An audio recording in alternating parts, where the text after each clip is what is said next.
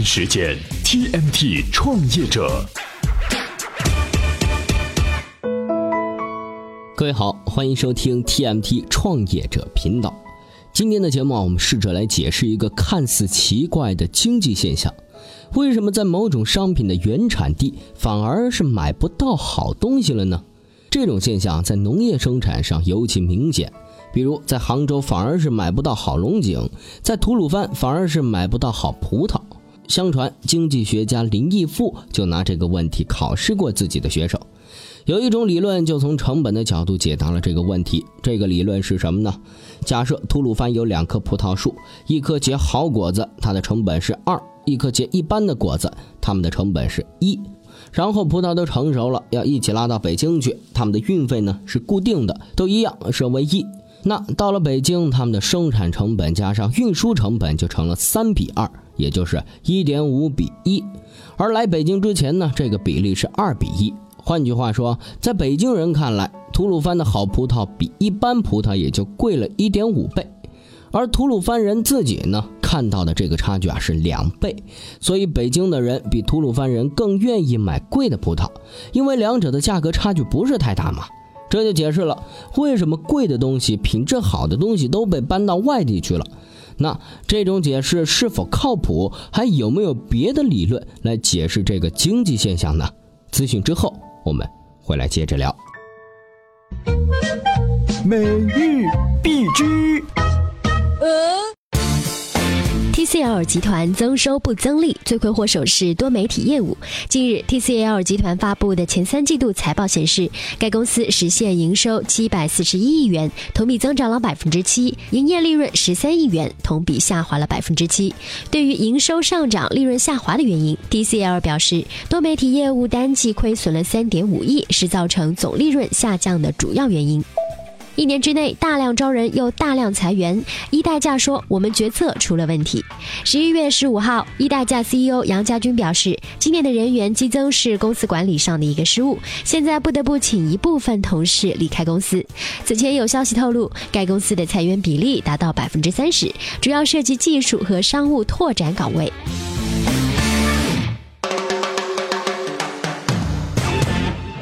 欢迎回来。为什么有时候在商品的原产地反而买不到好商品？我们前面啊提到一种理论，说一旦商品运到外地，加入固定的运费成本之后，好商品和一般商品之间的总成本就被拉小了。其实啊，在国际贸易领域，进口配额和产品质量之间也有着类似的联系。我们知道，哈，一个国家为了保护本国企业的发展，有时候会限制国外产品进入本国市场。例如，上世纪八十年代，美国汽车厂商要求对日本汽车进口进行限制，结果日本汽车的质量提高了。哎，这里啊有两种力量是推动了日本汽车质量的提高。第一种力量是，既然汽车的数量固定了，只能卖这么多，那么提高汽车的质量，不就可以尽量多卖一点钱了吗？第二种力量就是固定成本效应，对日本汽车进口的限制，相当于是加上了一个固定的成本，类比葡萄从吐鲁番运到北京的固定运费。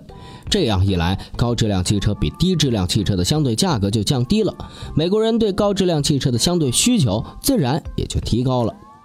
在经典经济学里有一个类似的有趣问题。美国西海岸佛罗里达阳光充足，盛产优质的橙子。然而，为什么最好的橙子往往是被送去了纽约，而不是留在原产地佛罗里达呢？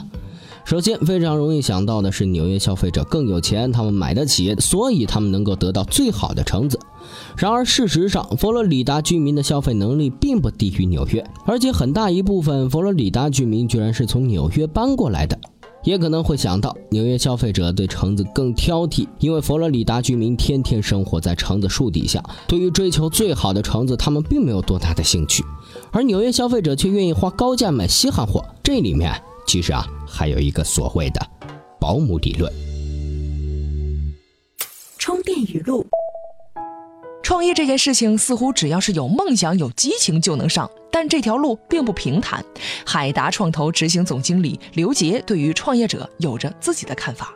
那对于有激情的创业者呢？我觉得对他们来讲是说怎么来聚焦，因为他们比较年轻，比较有激情，觉得自己好像能干的事很多。想干的事很多。那么其实我觉得可能就要，呃，把精力呢聚焦到一两个啊，就是最可行、可能最有前景的领域上，啊，不要过多的分散精力。对有经验、有呃有技术、有渠道那种创业者，对他们来讲，用可能找到一个准确的定位。一个是自己这个团队的定位，另外一个就是他的产品或者服务能找到一个准确的一个市场。欢迎回来。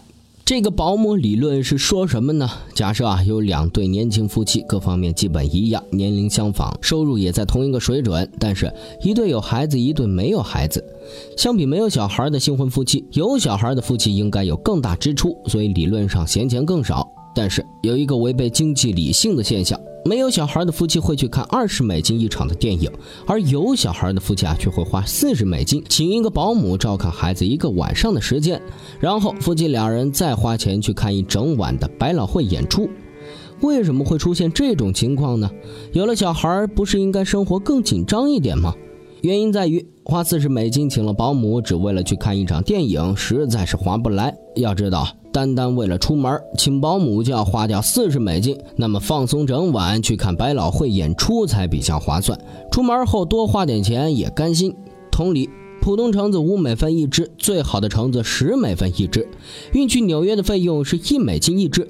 那么即使在产品本身的成本上，最好的橙子成本是普通橙子的两倍，但是这个成本在产品销售完成之后所占据的总成本的比例也是微乎其微。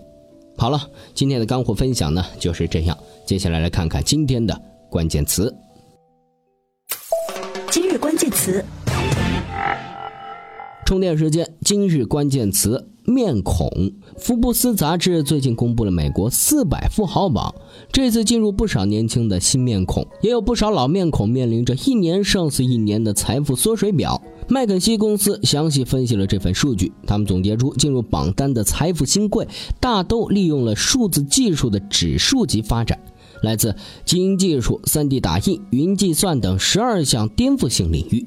那这十二个颠覆领域具体都是哪些呢？今天您在充电时间微信公众号回复“面孔”两个字，就可以找到相关的分析文章了。最后，给购买了充电学院预售的各位会员提醒一下：十一月二十二号，充电学院将会开放内测系统，里面呢有两套共十二节的视频课程，欢迎各位的观看。另外强调一下，充电学院呢是获取行业知识技能的一种付费产品，而不是任何的在线教育课程。好了，感谢您的收听，我们下期再见。